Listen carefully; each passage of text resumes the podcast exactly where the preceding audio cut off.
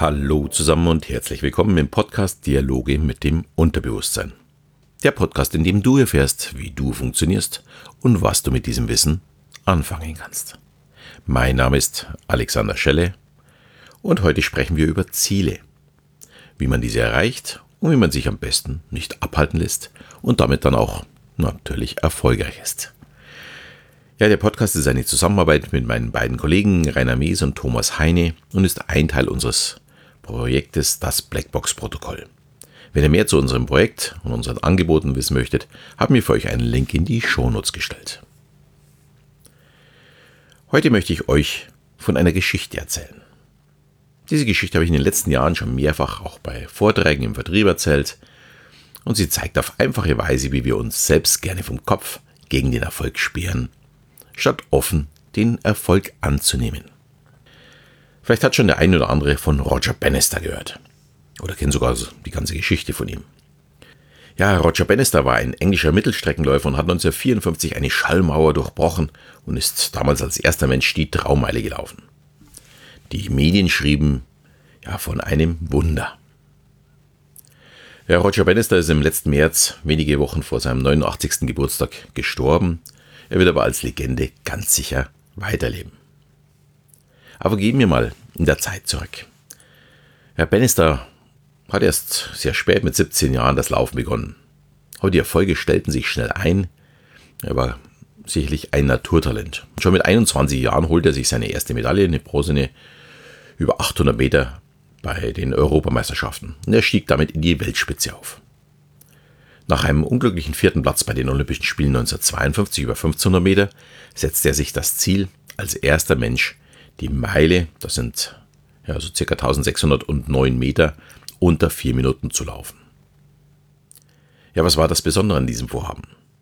Schon seit den 20er Jahren beschäftigen sich die Zeitungen damit, ob es jemals ja, möglich wäre, die Meile unter vier Minuten zu laufen. Und egal wie viele Läufe es auch versuchten, ja, in diesen 30 Jahren, also länger als wie das er überhaupt auf der Welt war, sie scheitern alle. Und Ärzte meinten, der menschliche Körper wäre für diese Belastung nicht gebaut. Er würde dabei kollabieren. Ja, die Sportler haben mit der Zeit akzeptiert, es ist einfach nicht möglich, die Meile unter vier Minuten zu laufen. Naja, bis auf ein junger englischer Medizinstudent. Bannister ja, nahm sich das Ziel vor, diese Schallmauer zu brechen. Und er trainierte, ja, nicht wie damals üblich, eher lange Dauerläufe, was seine ganzen Konkurrenten machten, sondern viel auf Schnelligkeit und Spritzigkeit.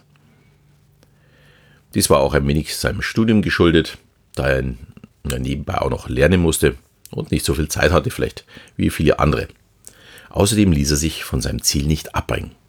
Er wollte nicht der x-te Läufer sein, der scheitert, sondern er wollte der erste Läufer sein, der es schafft. Ja, und am 6. Mai 1954 war es dann soweit. Roger Bannister zeigte, dass es doch möglich ist, dass auch noch bei extrem schlechten Bedingungen, den ganzen Tag regnete es anscheinend und es war viel Wind und er lief die Meile in 3 Minuten 59,4 Sekunden. Ja, und diesen wirklich aufregenden Lauf könnt ihr euch auch auf YouTube anschauen. Da ist der Original Schwarz-Weiß-Film zu sehen. Ich stelle euch den Link in die Shownotes. Lohnt sich definitiv. Ja, kommen wir nochmal zu der Geschichte zurück. Das wirklich Spannende geschah jetzt. Der Bann war gebrochen und sein Weltrekord hielt gerade mal einen Monat. Der Australier Landis unterbot ihn dann um ja, weitere zwei Sekunden, war dann schon auf äh, 3,58 und in den nächsten zwölf Monaten kamen insgesamt sieben Läufer unter vier Minuten ins Ziel. Das muss man sich mal vorstellen. 30 Jahre schaffte es keiner. Und nachdem diese ja, Schallmauer umgeworfen wurde, diese Blockade, die im Kopf der Läufer war, von Bannister zerstört wurde, schafften sieben Läufer, die Marke zu unterbieten. Ich finde diese Geschichte eigentlich so unglaublich, weil da sieht man erst, wie sehr das alle anderen ja, darauf gewartet haben oder äh, es jemand vormachen musste, wie diese Mauer einbricht. Ja, es lag sicher nicht am Essen, am Training, an den Laufbahnen oder den Schuhen. Es war eine Blockade, die im Kopf da war, die es verhindert hat, dass vorher irgendein Läufer diese Schallmauer durchbrochen hat.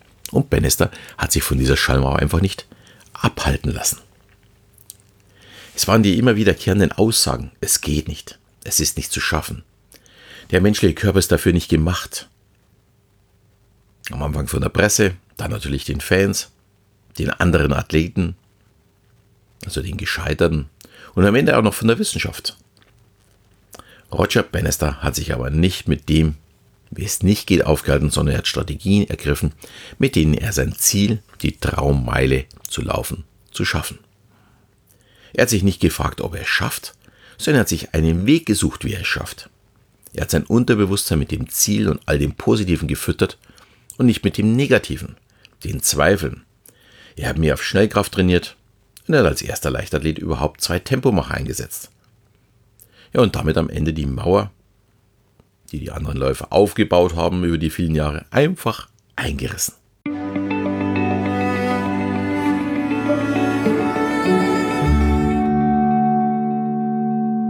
Ja, was hilft das uns, die vielleicht nicht gegen die Uhr laufen? Ja, im Vertrieb habe ich es immer wieder gehört, die Ziele sind viel zu hoch, das können wir nie schaffen, die anderen sind viel billiger oder sogar besser oder sogar beides. Warum soll ich mich mit anderen beschäftigen oder mit meinen vorgegebenen Zielen? Kann ich das verändern?